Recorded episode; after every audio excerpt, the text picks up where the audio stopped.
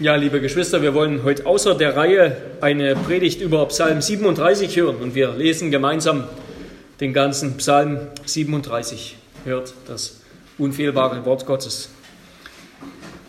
Von David. Erzürne dich nicht über die Bösen und ereifere dich nicht über die Übeltäter, denn sie werden schnell verdorren wie das Gras und verwelken wie das grüne Kraut.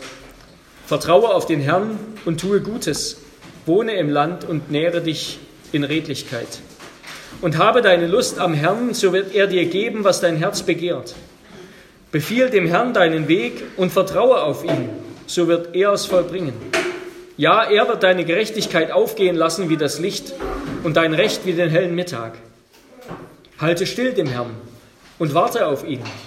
Erzürne dich nicht über den, dessen Weg gelingt, über den Mann, der Arglist übt. Steh ab vom Zorn und lass den Grimm. Erzürne dich nicht.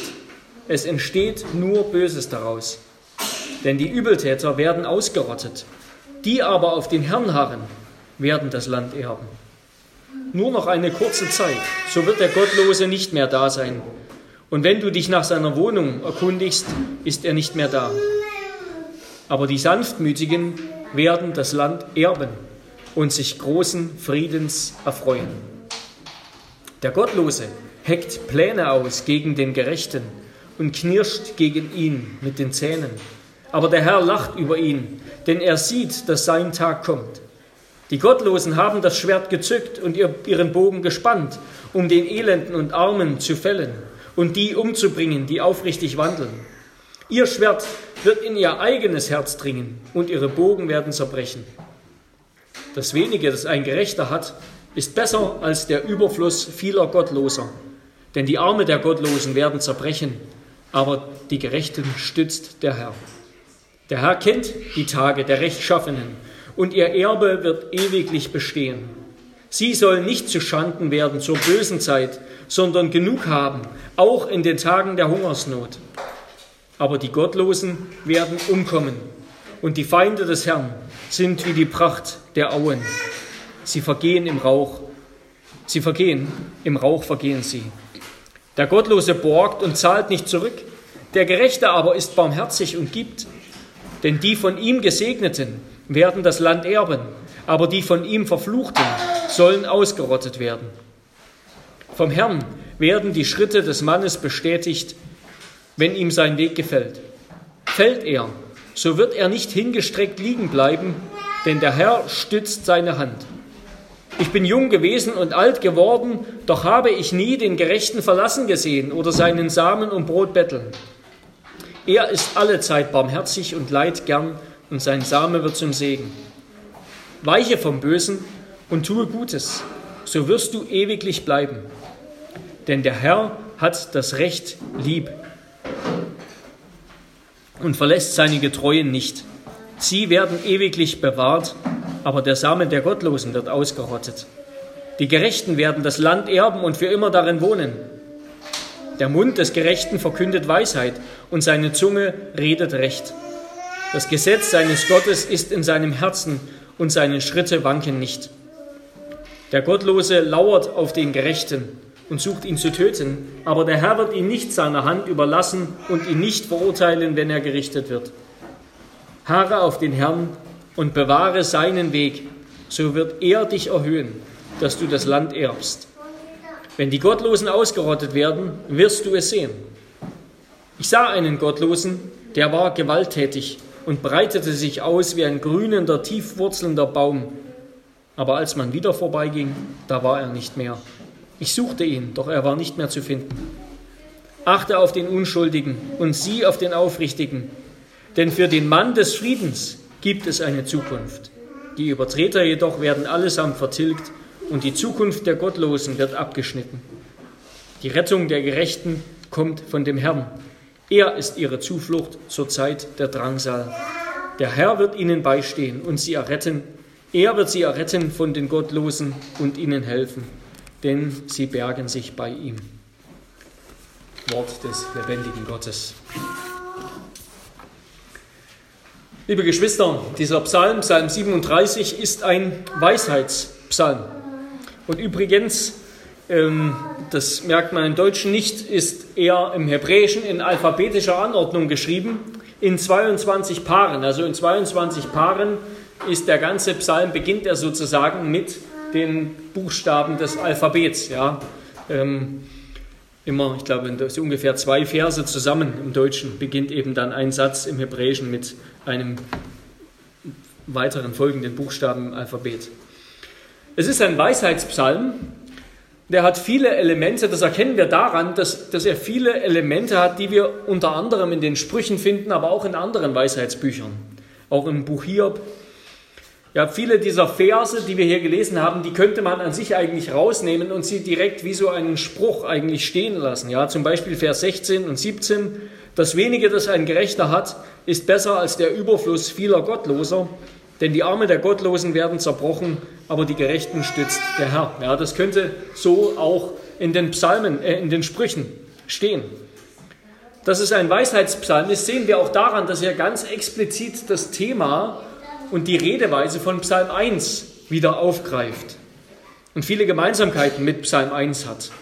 Ja, wir sehen so einen scharfen Kontrast zwischen dem Gottlosen und den Gerechten. Und das ist ein ganz typisches Merkmal der biblischen Weisheitsliteratur, dass sozusagen die Eigenschaften der Gottlosen und der Gerechten überzeichnet werden, karikiert werden. Eben ganz schroff wie schwarz und weiß nebeneinander gestellt werden. Die einen, die sind vom Herrn gekannt, so heißt es schon im Psalm 1, Vers 6. Die anderen werden umkommen, sie werden vergehen in Gottes Gericht. Zum Beispiel Verse 18 bis 20. Der Herr kennt die Tage der Rechtschaffenden. Ganz ähnlich heißt es in Psalm 1, Vers 6. Der Herr kennt den Gerechten und seinen Weg. Und dann weiter in Vers 20 hier, aber die Gottlosen werden umkommen. Auch wird hier das Bild des Baumes wieder aufgegriffen, das Bild des Grases. Also wir sehen, das ist ein, ein Weisheitspsalm, der uns eine Weisheit mitteilen will. Was ist die Weisheit, die uns dieser Psalm mitteilen will? das ist das eine zentrale Thema, das wir überall im ganzen Psalm eigentlich wiederfinden. Ja, das ist nicht so richtig, dieser Psalm hat nicht so eine ganz deutliche Gliederung, aber wir finden überall eigentlich immer wieder das gleiche Thema, nämlich, dass Gott die Lage des Gläubigen, dass Gott auf die Lage des Gläubigen acht hat, dass Gott den Gläubigen, den Gerechten rettet und ihn zuletzt zu seiner Zeit erhöht, im Land wohnen lässt, segnet, während der Gottlose auf ein Gericht, auf ein schreckliches Ende zusteuert. Gott hat Acht auf die Wege der Gerechten und der Ungerechten. Und das soll jetzt bei dem Hörer oder eigentlich bei dem Belehrten zu einer Moral, zu einer Ethik führen, nämlich ärgere dich nicht über die Gottlosen, über ihr Glück, beneide sie nicht, versuche nicht zu sein wie sie, denn sie werden vergehen, auch wenn es jetzt nicht den Anschein hat. Gottes Gericht wird sie zu seiner Zeit treffen. Der Herr aber wird die Gerechten, die auf ihn vertrauen, ihnen wird er eine, eine Zukunft im Land schenken. Ein weiteres Merkmal der biblischen Weisheitsliteratur ist, dass sie die Welt so beschreibt, als dass sie eine Ordnung hat. Ja, die Welt hat eine Ordnung. Es gibt Gut und Böse. Es gibt Gott hat eine Ordnung geschaffen und so funktioniert die Welt. Ja? Und deshalb finden wir in den Sprüchen und in den Psalmen, wir finden so allgemeine Behauptungen. Ja, auch hier. Beispielsweise die Gerechten, sie sollen, die Rechtschaffenen sollen nicht zu Schanden werden zur bösen Zeit, sondern genug haben, auch in den Tagen der Hungersnot. Vers 19 heißt das, dass nie ein Gerechter, dass nie ein Christ verhungert ist, dass nie ein Christ Hunger gelitten hat? Nein, das heißt es nicht, aber das ist eine allgemeine Aussage. Ja, hier wird beschrieben, dass es eine Ordnung gibt. Das ist die normale Ordnung, dass es den Gerechten, die auf Gott vertrauen, gut geht, dass, weil Gott sich um sie sorgt. Aber zugleich wird eben eine Spannung erzeugt, weil wir sehen, es läuft nicht der Ordnung gemäß. Ja? Es läuft nicht der Ordnung gemäß.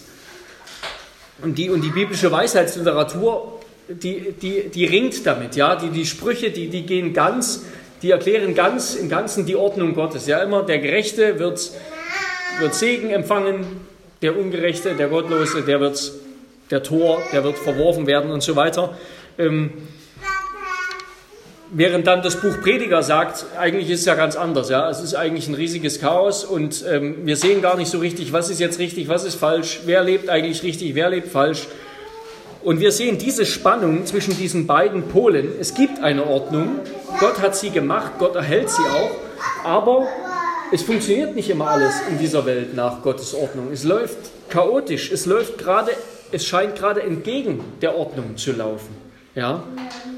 Es scheint gerade so zu sein, dass es dem Bösen gut geht und den Gerechten schlecht. Mit dieser, mit dieser Spannung lebt oder versucht der Psalm umzugehen. Und das ist die Weisheit, die er mitzuteilen hat. Ja, der Psalm, der ist gesprochen von einem Lehrer. Ja, es ist ein Lehrer, der hier zu, zu, zu dem Hörer, vielleicht zu seinem Schüler oder ein Vater, der zu seinem Sohn spricht und ihm sagt, erzürne dich nicht über die Bösen, ereifere dich nicht über die Übeltäter. Ja, ein Lehrer sagt hier etwas, gibt hier eine Weisheit, tut hier eine Weisheit kund.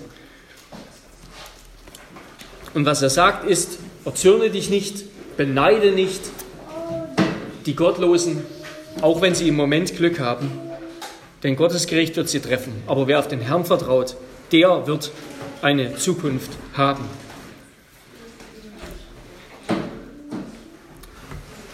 Und etwas, was vielleicht auch, wenn ihr mal so Psalmen lest, was immer wieder hilft bei der Gliederung eines Psalms, auch hier, das ist die Person. Ja, wir sehen in den Versen 1 bis 11 ist in der zweiten Person Singular die Rede, zweite Person, also es wird im Du gesprochen. Ja, erzürne dich nicht über die Bösen.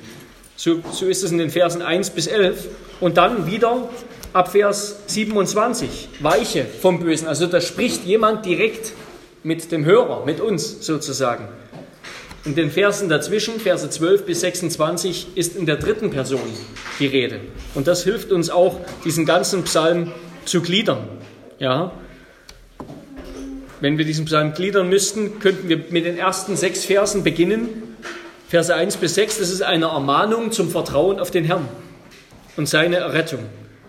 In den Versen 1 bis 7 denkt der Psalmist oder erfreut sich der Psalmist daran, dass Gott Vergeltung üben wird. Ja, es geht um den Trost der göttlichen Vergeltung.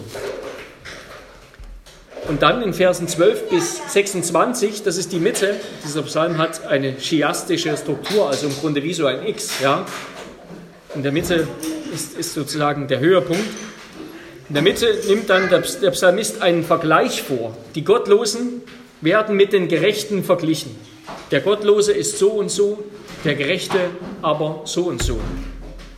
Und dann ab Vers 27 wird noch einmal aufgerufen, ruft der Psalm uns noch einmal auf, jetzt weise zu leben angesichts göttlicher Vergeltung. Wenn das so ist, dass Gott die Ungerechten bestraft und die Gerechten segnet, dann lebe so und so.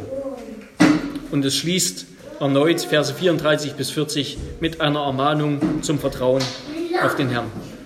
Und wir wollen uns diesen Psalm, diese, diese, diese Spannung zwischen diesen zwei Polen, den Gottlosen und den Gerechten, wollen wir uns anschauen unter den drei Punkten. Erstens die Perspektive der Gottlosen, zweitens die Perspektive der Gerechten und drittens lebe mit der richtigen Perspektive und genieße den Ausblick.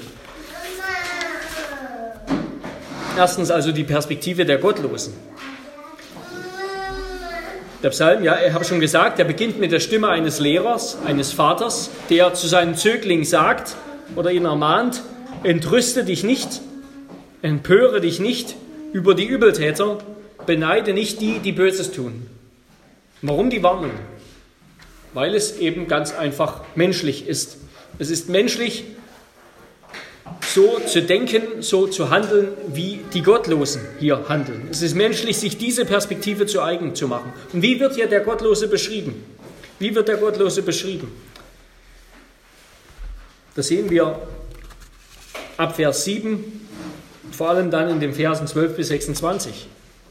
Ja, der, er wird so beschrieben, der Böse, dem Bösen ist jedes Mittel recht. Hauptsache, er erreicht sein gewünschtes Ziel. Hauptsache, er erreicht sein Glück.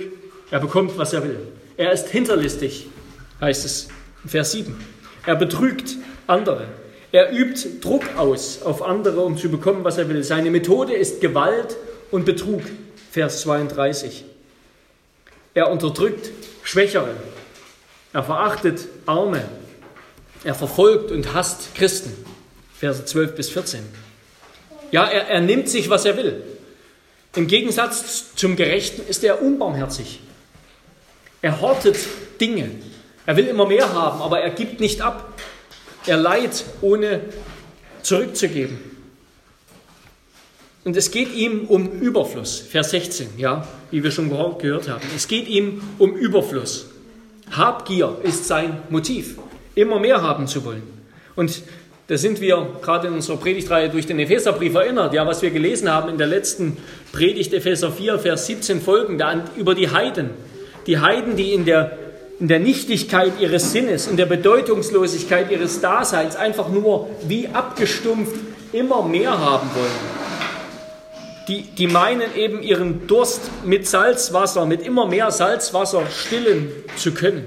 Ja, mit unersättlicher Gier sich immer mehr hineinzustopfen und damit dann irgendwie Leben, Freude, bleibenden, bleibendes Glück zu empfinden aber, aber sie bleiben leer. Ja? Und ihre einzige Möglichkeit besteht, noch mehr zu nehmen. Und das alles, das alles ist der Gottlose, ja, hartherzig, habgierig, unterdrückend und verfolgend und herzlos. Das alles ist er, weil er Gott nicht kennt. Ja, weil er Gott ignoriert. Gottes Worte und Verheißungen bedeutet die nicht. Eben dieses, diese, diese Aussage des Psalmisten. Harre doch auf den Herrn, vertraue doch auf den Herrn. Lass doch ihn dein Helfer sein. Das ist ihm egal, das interessiert ihn nicht. Er übertritt Gottes Gesetz, Vers 38, ohne sich ein Gewissen zu machen. Ja, Gott, Gott kann viel versprechen. Entscheidend ist, was ich tue, was ich schaffe. Der Gottlose, er glaubt an sich selbst, ja. Und dass er nur dann an sein Ziel kommt, wenn er dafür alles gibt und alles nimmt. Hart arbeiten und dann hart feiern ist sein Motto. Seine Perspektive ist ganz und gar bestimmt von seinem Atheismus. Ja. Gott gibt es nicht, genauso wenig wie Himmel und Hölle. Und dieses Leben ist alles, was, ich, was zählt und ich muss daraus herausholen, was ich kann. Aber Gott lacht, Gott lacht über solchen Hochmut,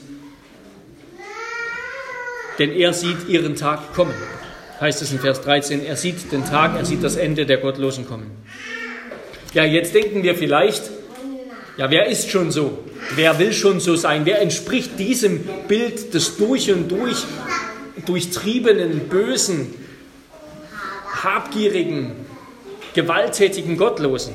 Ja, so ist ja niemand. Ja, und hier sind wir wieder eben bei der Weisheitsliteratur. Ja, hier wird karikiert, hier wird überzeichnet. Hier werden die Eigenheiten besonders hervorgehoben. Aber der Punkt ist, jeder Mensch gehört entweder in die eine oder in die andere Kategorie. Er ist, ist entweder ein Gottloser, der nach so einer Lebensphilosophie lebt und mit den Methoden eines Bösen kämpft und Gottes Gesetz schamlos übertritt, oder ein Gerechter, der auf den Herrn vertraut, der auf ihn wartet, der seinem Willen entsprechend lebt. Das ist die Lebensphilosophie, die Lebensphilosophie unserer Nachbarn, auch der Netten, ja, die nicht an Gott glauben. Mehr oder weniger, mehr oder weniger offensichtlich. Es kann ja auch gar nicht anders sein. Entweder jemand vertraut darauf, dass Gott ihm gibt, was er braucht und auf ihn acht hat, oder ich muss es selbst tun.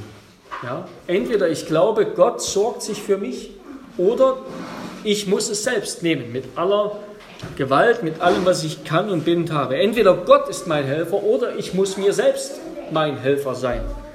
Meine Vorsehung mir selbst schreiben, sozusagen. Und der Psalm, der warnt eben jetzt, er warnt die Gläubigen sozusagen zur Seite zu schielen, zum Nachbarn zu schauen und seinen Lebensstil kopieren zu wollen. Das heißt, es wird hier eine Situation beschrieben, in der der Gottlose und der Gerechte sozusagen Haustür an Haustür leben. Ja? Natürlich ver verwundert uns das und das ist auch das, was den Gerechten verwundert. Ja? Deshalb dieser Psalm. Der Gerechte, der denkt eigentlich, ja, Gott, du hast doch gesagt, du gibst uns, im Alten Testament jetzt, du gibst uns das Land Israel, wir nehmen das ein und dann haben wir Frieden und Fülle und alles wird gut sein. Hier ist immer wieder vom Land die Rede. Ja? Es geht in diesem Psalm um den Gegensatz von Glauben und Ungläubigen, um diese Spannung zwischen diesen beiden Perspektiven. Aber der Gegenstand, über den gesprochen wird, anhand dessen gesprochen wird, ist das Land. Ja? Wer wird im Land wohnen? Wer wird am Ende bleiben? Wer wird eine Zukunft haben? Vers Land, das Land, das lesen wir immer wieder, Vers 9, 11, 22, 29, 34. Und der Hintergrund ist natürlich Israel, ja, und die Landverheißung, das Land Kanaan. Eigentlich hat Gott versprochen, dass sie dort wohnen können, dass das ihr Land wird, ihre Heimat, dass sie da nicht mehr bedrängt sind von Feinden. Aber obwohl Gott das versprochen hat, wohnt jetzt der gläubige Israelit neben den Heiden. Ja, neben den Gottlosen, die vielleicht sogar, denen es vielleicht sogar besser geht als ihm. Er leidet, sie florieren. Und auch in Israel, seine Volksgenossen, ja, in Israel wurde nicht konsequent nach dem Gesetz Gottes gelebt. Die Armen, den Armen wurde nicht konsequent geholfen. Auch viele Israeliten lebten einfach nach den Prämissen der Heiden, nach den Prämissen der Gottlosen und ließen die Armen, die Schwachen, die Hilflosen im Stich, fragten nicht nach Gottes Gesetz. Die Gerechten sind hier und in vielen Psalmen die Benachteiligten, die Armen, die Elenden. Das heißt nicht, nicht weil sie benachteiligt sind, weil sie arm sind, etwa sind sie gerecht. Ja, das ist hier keine, kein, kein Lobpreis auf, äh, auf, auf Armut oder irgend so etwas. Nein, sie sind gerecht, weil sie Unrecht erleiden und darauf nicht mit gleicher Münze zurückzahlen. Ja? Weil sie Unrecht und Not erleiden und nicht auf gleiche Art, menschliche, ungerechte Art beantworten,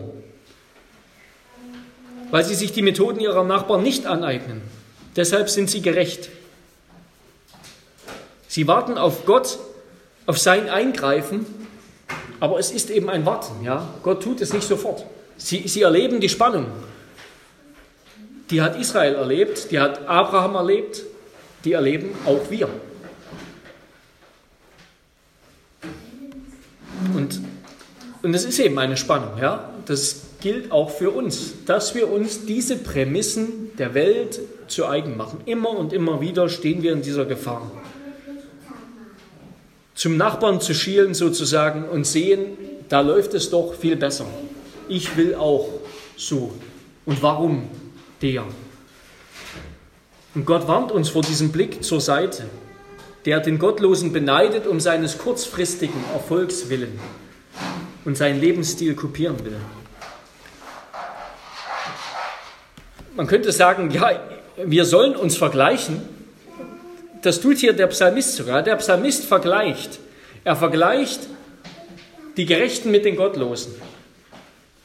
Aber er tut es eigentlich für uns. Ja, er zieht den Vergleich für uns, damit wir ihn nicht falsch ziehen, damit wir nicht anfangen, uns zu vergleichen und zu sagen, oh, ich, ich habe ja viel weniger und es läuft nicht so gut und, und, und mit einer falschen Perspektive vergleichen. Deshalb zieht der Psalmist hier einen Vergleich und zwar aus Gottes Perspektive. Und er stellt fest, der Gottlose steht nur scheinbar besser da. Und wenn wir wenn wir einfach die Zahlen rumdrehen, ja, Psalm 73, da, da hat auch einer diesen Vergleich angestellt, ja, aber aus einer menschlichen Perspektive und er wäre damit um ein Haar falsch geendet, falsch herausgekommen, ja. Der Peter von Psalm 73, er hat auch das Glück der Gottlosen angeschaut und beneidet und wäre fast bei dem Ergebnis angelangt, dann lebt doch so wie sie. Und deshalb spricht hier sozusagen der Lehrer, der Weisheitslehrer und sagt, so sieht der Vergleich richtig aus. Das ist das, ist das richtige Ergebnis des Vergleichs. Er warnt uns davor, diesen Vergleich falsch zu ziehen. Calvin schreibt darüber, David warnt uns, dass wir, wenn wir uns anmaßen, unser eigenes Leben selbst in die Hand zu nehmen und für alle unsere Angelegenheiten zu sorgen, als ob wir in der Lage wären, eine so große Last zu tragen, dass wir dann stark getäuscht werden und dass unser einziges Heilmittel darin besteht, unsere Augen auf die Vorsehung Gottes zu richten und daraus Trost in allen unseren Sorgen zu schöpfen. Diejenigen, die diesem Rat gehorchen, werden jenem schrecklichen Labyrinth entkommen, in dem alle Menschen vergeblich arbeiten. Denn wenn Gott einmal die Verwaltung unserer Angelegenheiten in seine eigene Hand genommen haben wird, gibt es keinen Grund zu befürchten, dass er uns Wohlergehen, dass er uns Wohlergehen jemals versagen wird. Ja, er warnt uns, schreibt Calvin, der David warnt uns, dass wir unser eigenes Leben selbst in die Hand nehmen, dass wir für alles selber sorgen und nicht auf Gottes Vorsehung vertrauen. Und das tut nämlich der Gerechte. Wenn wir das hingegen nicht tun, dann werden wir das Ende des Gottlosen erleiden. Und was ist das Ende des Gottlosen? Wenn wir nur mal die Worte anschauen, die Bösen werden ausgerottet, durch Hunger umkommen, vergehen wie trockene Pflanzen im Feuer, ihre Arme werden zerbrochen, sie werden in Schande enden, sie werden von Gott ausgelacht und die Gerechten werden es mit ansehen. Das wird das Ende der Gottlosen sein. Und damit kommen wir zur Perspektive der Gerechten. Die andere Perspektive, die Perspektive der Gerechten, die der Psalm beschreibt, die beginnt mit dem Glauben an Gott, mit dem Vertrauen auf den Herrn, auf den Bundesgott, auf Jahwe. Und zwar eben ist hier insbesondere das Vertrauen in Gottes gute Vorsehung gemeint. Der Teufel möchte uns einreden, dass Gott unserer Not und ja, der Teufel möchte uns immer wieder einreden, dass Gott unserer Not und unseren Sorgen, unseren Ängsten und Bedürfnissen gleichgültig gegenübersteht. Aber wir tendieren dazu, dass Gott ja zu spät hilft, dass Gott eben gerade weghört vielleicht, nicht pünktlich ist mit seiner Hilfe. Aber da beginnt schon der Unglaube. Und der Psalmist sagt, nein, vertraue auf den Herrn. Alle eure Sorge, so heißt es bei Petrus, werft auf ihn, denn er sorgt für euch. Oder eben, wie es hier heißt in diesem bekannten Vers 5, befiehl dem Herrn deine Wege und hoffe auf ihn, er wird es vollbringen, er wird es wohl machen. Und Befehl, das Wort Befehl, das heißt eigentlich wörtlich wälze. Also wälze deine Wege auf den Herrn. Das, das, Wort kommt im Alten Testament nicht so häufig vor. Es hat zum Beispiel die Situation beschrieben, als Jakob einen schweren Stein vom Brunnen gewälzt hat, damit Rahels Schafe trinken konnten. Also etwas, was zu schwer zum Anheben ist, das wälzt, das schiebt oder rollt man beiseite.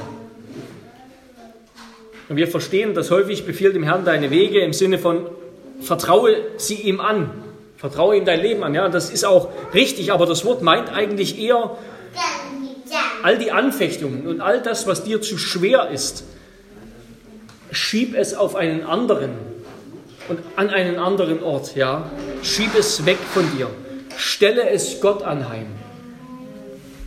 Gib dich, mach dich mit deinem Schicksal, mit deinem ganzen Leben von ihm abhängig. Wälze es auf Gott, wirf es auf Gott.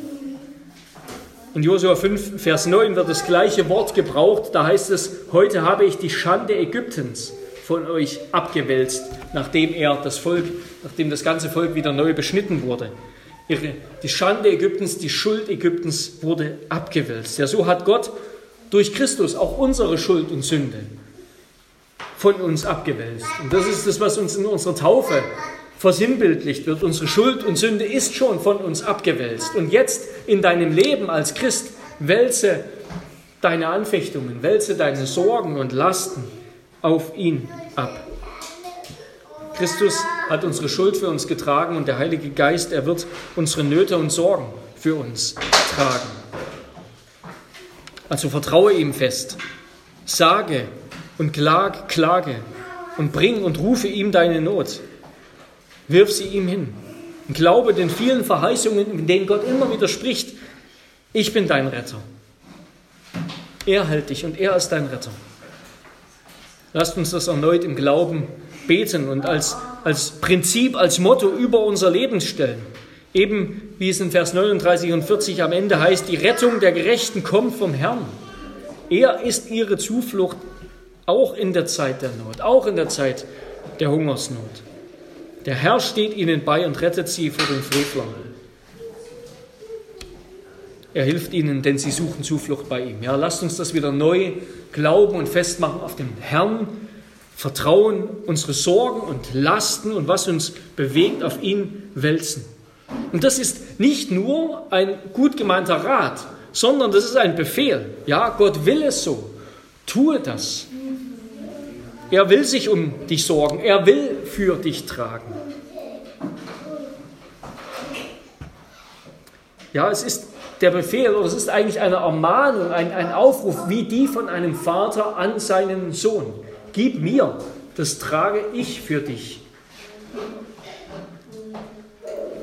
Dass wir uns wie ein Kind vorbehaltlos und fröhlich in Gottes väterliche Fürsorge geben.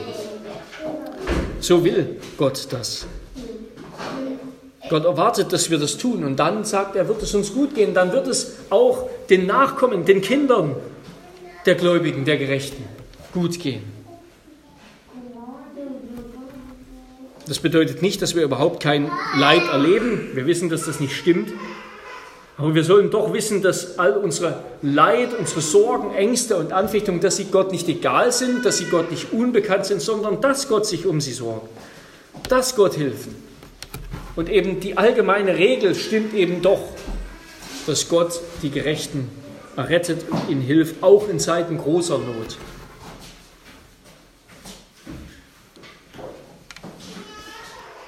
Ja, die Regel ist, ist nicht, dass ein Gerechter betteln muss.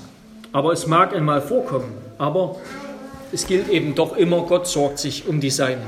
Er will so viel geben, dass wir teilen können, weil er es liebt zu teilen. Und so eine Perspektive des Vertrauens auf, auf Gott, die macht zuerst dankbar und fröhlich, und zwar konstant fröhlich. Sie schenkt eine bleibende Freude. Eine bleibende Freude, weil der Grund der Freude bleibt. Der Grund der Freude ist nämlich Gottes Fürsorge und Treue. Und das geht nicht weg. Das müssen wir uns nicht in immer neuen Befriedigungsversuchen wieder zu holen verlangen, zu holen versuchen. Ja, immer wieder neu nach der Freude zu greifen, wie einen Berg einen Stein hinaufzuschieben, der dann gleich wieder zurückrollt, sondern sie ist beständig Gottes Freude. Sie ist immer da. Das macht froh, ja. Habe deine Lust am Herrn, so wird er dir geben, was dein Herz begehrt. Deine Lust haben, Freude haben,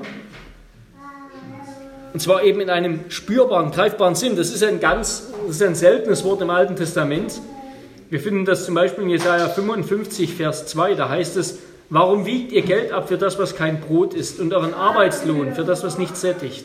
Hört doch auf mich, so sollt ihr Gutes essen und eure Seele soll sich laben an fetter Speise. Und an anderer Stelle heißt es, freut euch mit Jerusalem und frohlockt über sie, ihr alle, die ihr sie liebt. Frohlockt, indem ihr euch satt trinkt an, ihren, an ihrer tröstenden Brust, indem ihr euch in vollen Zügen labt an der Fülle ihrer Herrlichkeit. Ja, das, das meint dieses Freuen, sich so an Gott zu freuen, zu schwelgen, an ihm all unser Verlangen zu stillen, an dem, was er gibt, was er ist, ihn zu genießen, so wie ein Kind an der Mutterbrust, so wie wir an einem reich gedeckten Tisch. Wer sich so an Gott erfreut, dem wird, geben, dem wird Gott geben, was sein Herz begehrt. Ja, lasst uns wieder darum bitten, dass Gott unsere größte Freude ist, unsere erste Liebe ist, der, an dem wir uns wirklich ganz erfreuen. Und das ist eine einfache und wunderschöne Logik, die dahinter steckt. Ja, wenn, wenn du dich am meisten an Gott erfreust und nach ihm verlangst, dann wird Gott dir geben, wonach du verlangst. Er wird sich selbst dir schenken, wenn wir uns am meisten an Gott erfreuen. und Gott es ist, der sich uns schenkt, dann ist unsere Freude voll. Dann ist unsere Freude voll. Und er hat sich uns ganz geschenkt. Er hat seinen Sohn für uns dahingegeben und uns mit ihm alles geschenkt. Und zuletzt befähigt eine solche Perspektive zum Warten. Und damit will ich zum dritten Punkt kommen. Lebe mit der richtigen Perspektive und genieße den Ausblick. Jesus zitiert diesen Vers 11 hier, Psalm 37, Vers 11, zitiert Jesus in Matthäus 5, Vers 5 in den Seligpreisungen. Da sagt er, glückselig sind die Sanftmütigen, denn sie werden das Erdreich erben. Matthäus 5, Vers 5, glückselig sind die Sanftmütigen, denn sie werden das Erdreich erben. Und hier heißt es im Psalm 37, nur noch eine kurze Zeit, so wird der Gottlose nicht mehr sein, und wenn du dich nach seiner Wohnung erkundigst, ist er nicht mehr da. Aber die Sanftmütigen werden das Land erben und sich großen Friedens erfreuen. Was Jesus hier also tut, er verwendet ein Wort, gä, auf Griechisch, das, das könnte sowohl Land als auch Erdreich heißen, also die ganze Erde meinen, aber was es wahrscheinlich meint, eben auch im Hinblick auf andere Stellen, Römer 14, Epheser 6, Vers 1 bis 3, dass Jesus, Jesus will hier nicht sagen, wenn wir ihm vertrauen, wenn wir sanftmütig leben, dann werden wir das Land, ja, dann wird sich die Landverheißung des Landes Kanaans erfüllen und wir werden im Land Kanaan wohnen. Nein, es geht darum, dann werden wir Bewohner des Himmelreichs sein. Dann werden wir im neuen Himmel und der neuen Erde leben. Die Sanftmütigen werden die erneuerte Erde erben und empfangen als Rechtfertigung vor der Welt, als ihre Rechtfertigung vor der Welt. Ja, Kanaan, die Verheißung des Landes Kanaan für Israel, das war nur ein Vorbild für die Verheißung der neuen Schöpfung. Und Israel sollte treu sein im Land Kanaan. Sie haben darin versagt. Christus war treu als der wahre Israel und hat uns die Verheißung der ganzen Erde, der neuen Schöpfung geschenkt. Das ist der Ausblick, den wir haben. Ja? Das ist der Ausblick, das ist die Verheißung, die neue Schöpfung. Das ist es, worauf wir schauen. Was bedeutet es, sanftmütig zu sein, als Sanftmütige zu leben? Es bedeutet eben, wenn wir noch mal kurz reinschauen in Verse 5 bis 8, es bedeutet zuerst auf den Herrn zu vertrauen. Ja, das ist sozusagen die Lektion des, des Beters, das ist die Lektion des Peters, die er in seinem ganzen Leben gelernt hat. Ich bin jung gewesen und alt geworden. Vers 25. Doch nie habe ich den Gerechten verlassen gesehen oder seinen Arm um Brot betteln. Denn, wie es im Vers vorher heißt, der Herr stützt seine Hand. Vom Herrn werden die Schritte eines Mannes bestätigt, wenn ihm sein Weg gefällt. Ja? Dieser Weisheitslehrer, die Lektion seines ganzen Lebens ist, ich habe noch nie erlebt, dass Gott enttäuscht. Gott ist es, der stützt. Gott ist es, der trägt, der hält.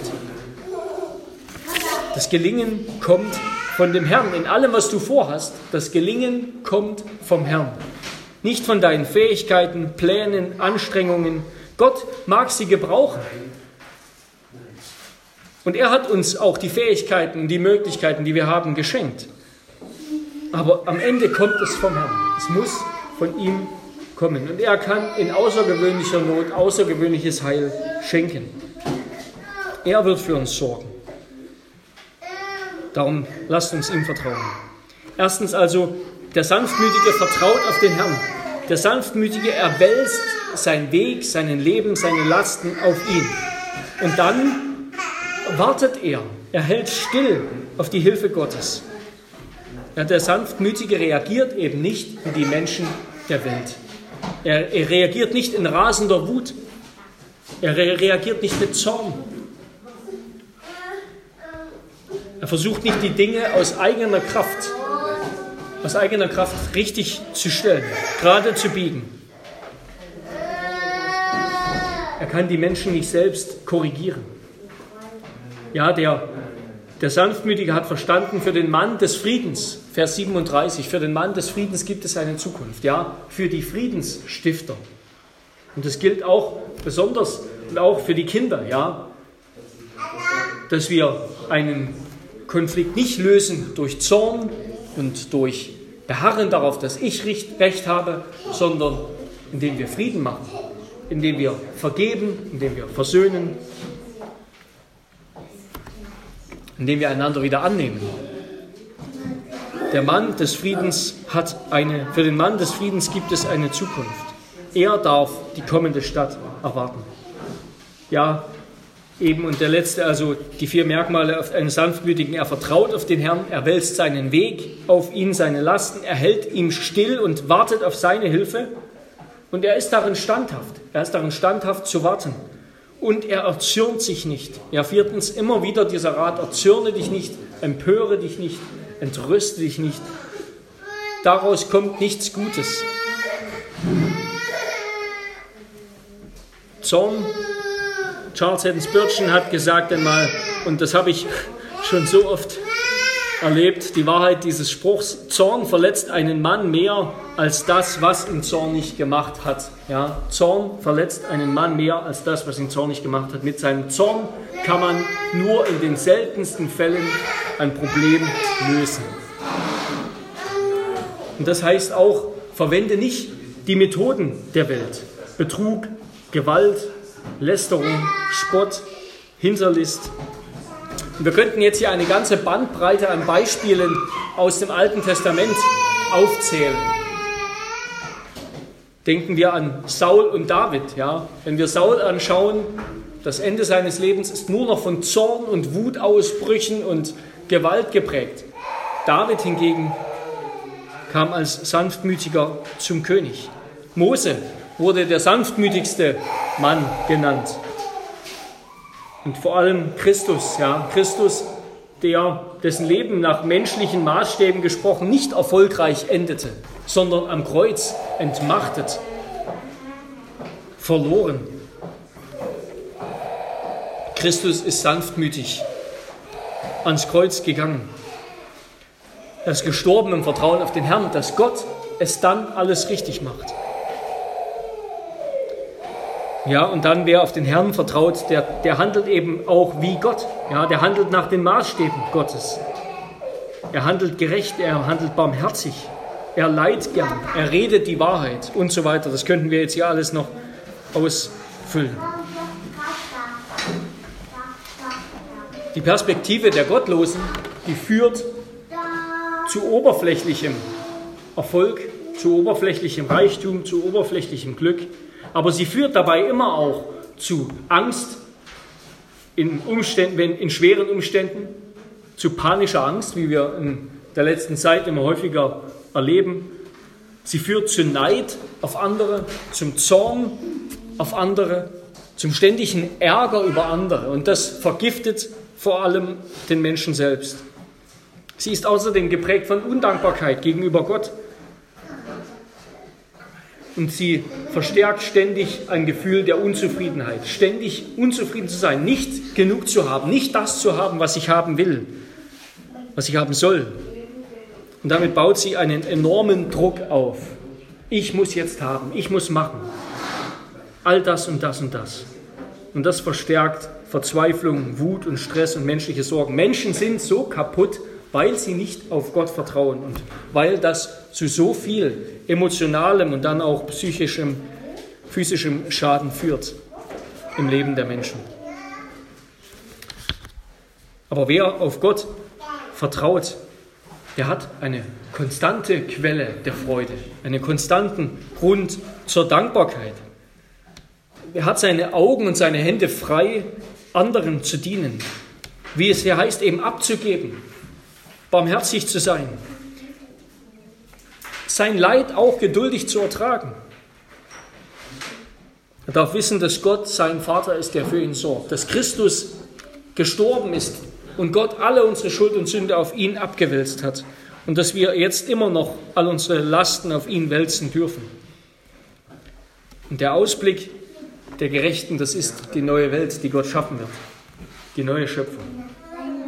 Es ist also alles eine Frage der Perspektive, die am Anfang steht. Amen. Lasst uns beten. Herr unser Gott, wir danken dir, dass du uns in deinem Wort Weisheit mitteilst und uns diese Spannung vor Augen führst, in der wir stehen, dass in der guten Welt, die du so gut gemacht hast, doch die Dinge nicht so laufen, wie sie sollen, sondern dass wir, dass wir erleben, dass wir nicht, noch nicht das Glück des Himmels erfahren, sondern obwohl wir doch dich kennen und dich lieben und dir folgen wollen, oftmals auch Not erleben und Lasten und Unglück und Sorgen, die andere nicht tragen müssen. Herr unser Gott, hilf, dass wir in dieser Spannung, dass wir diese Spannung nicht auf eigene menschliche Weise lösen, sondern dass wir uns darin dir anvertrauen. Und hilf uns dann sanftmütig zu werden und als Sanftmütige zu leben. Das beten wir in Jesu Namen. Amen. Wir wollen antworten auf den Psalm, in dem wir ihn auch gemeinsam singen. Psalm 6, 37. Wir singen die Strophen 1 bis 3, 6 und 8. Psalm 37, Strophen 1 bis 3, 6 und 8. Ja.